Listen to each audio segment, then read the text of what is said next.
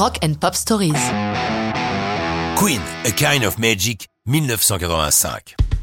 Les chansons de Queen ne sont pas seulement l'œuvre de Brian May ou de Freddie Mercury, mais chaque membre de Queen a apporté sa pierre à l'édifice, chacun dans sa spécialité. Freddie était le champion des ballades ou des morceaux plus ou moins expérimentaux, comme Bohemian Rhapsody ou Killer Queen. Brian May, en tant que guitariste, était l'homme du rock presque hard, style We Will Rock You.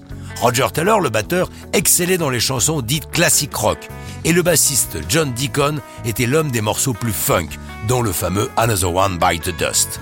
A Kind of Magic est l'œuvre de Taylor pour la musique du film Highlander.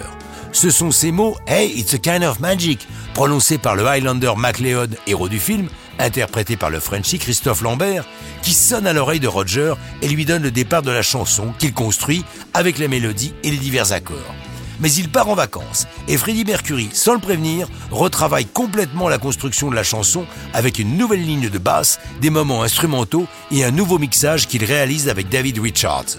Soyons clairs, à son retour de vacances, Taylor a les boules que Freddie soit assis passé derrière son dos.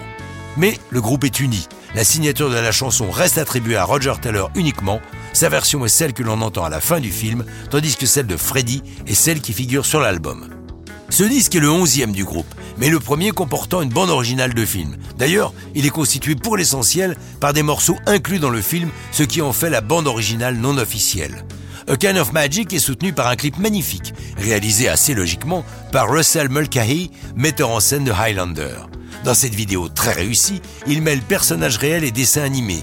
Le succès de A Kind of Magic et de l'album du même nom est immense et sert de socle à la tournée de 1986, justement intitulée le Magic Tour.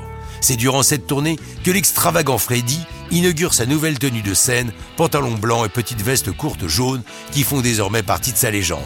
Malheureusement, ce sera aussi la dernière tournée avec le groupe complet, car l'année suivante, le sida de Freddy est diagnostiqué et il sera bientôt trop faible pour partir sur les routes. Queen sans Freddy n'est plus tout à fait Queen, même y a des occasions ponctuelles, certains ont repris le micro-chant, comme Paul Rogers, l'ancien chanteur de Free de Bad Company. Mais ça, c'est une autre histoire de rock'n'roll.